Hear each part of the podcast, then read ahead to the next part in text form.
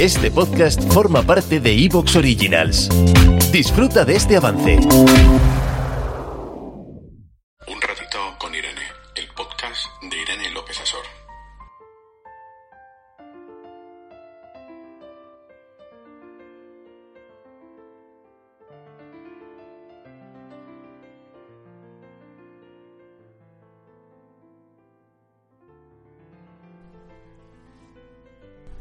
Tagore decía que la vida es la constante sorpresa de saber que existo.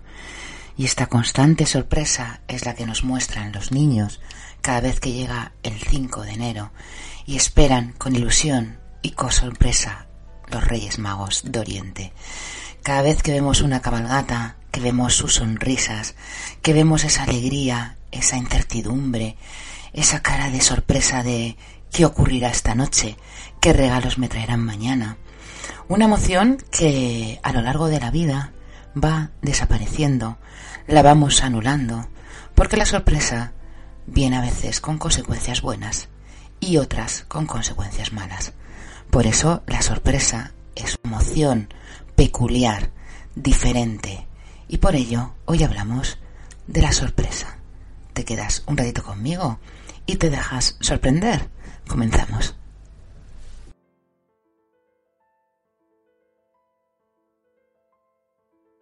Un ratito con Irene, el podcast de Irene López Asor.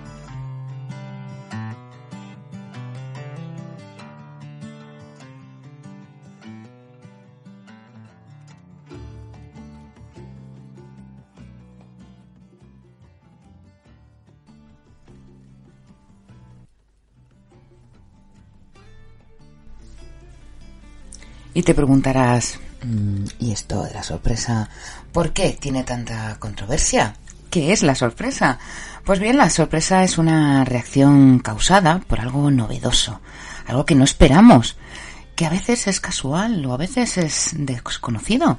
Y sobre todo porque la sorpresa es considerada como una emoción neutra, aunque yo honestamente no estoy tan de acuerdo con, con esta concepción. ¿Por qué? Porque imaginaros eh, que alguien os, regala, pues no sé, un viaje a las Bahamas, pues neutra, neutra esa sorpresa no se queda. ¿Por qué no se queda neutra? Porque la sorpresa lo que hace es ser como un, un pistoletazo de salida para que desencadenen otro tipo de emociones. Si te regalan un viaje a las Bahamas, lo normal es que te pongan contento, divertido, alegre, amoroso. Pero ¿qué ocurre si esa sorpresa no tiene una connotación tan positiva? Y es que te llaman por teléfono y te dan la triste noticia que un familiar ha fallecido. Esa sorpresa, ese impacto, ese imprevisto, lo que va a hacer es desencadenar otro tipo de emociones, como son la tristeza, incluso la ira, la cólera, el enfado, el preguntarnos un montón de cosas de por qué ha ocurrido. Y es que llamar a la sorpresa una emoción neutra, bajo mi punto de vista, se queda un poquito corto. Y por eso quiero mostraros aquí una primera introducción a algo que, bajo mi punto de vista, se ajusta más a esta emoción, que es la parte de la filosofía. Es decir, cómo, cómo este concepto de sorpresa y que para mí es de las emociones más importantes que tiene el ser humano, la capacidad de sorprenderse y de la actitud para decir a la vida, sorpréndeme, para lo bueno o para lo malo. Dejarse sorprender, al final, es vivir. Dejarse sorprender también es dar rienda suelta a la vida con todas sus consecuencias, con lo bueno y con lo malo con la vida y con la muerte. Por eso, la sorpresa, para los antiguos filósofos, hablan de una emoción primaria por excelencia. Y yo ahí estoy más de acuerdo. Quizás se me ve más un poco la parte filosófica más que psicológica. Ya fijaros que Descartes veía, por ejemplo, la admiración eh, una sorpresa sutil para el alma. Veía cómo sorprendernos era mm, poner este alma en una sutileza y en una impresión diferente desde un punto de vista emocional. Y por eso Descartes ya la considera como de la primera de las pasiones primitivas.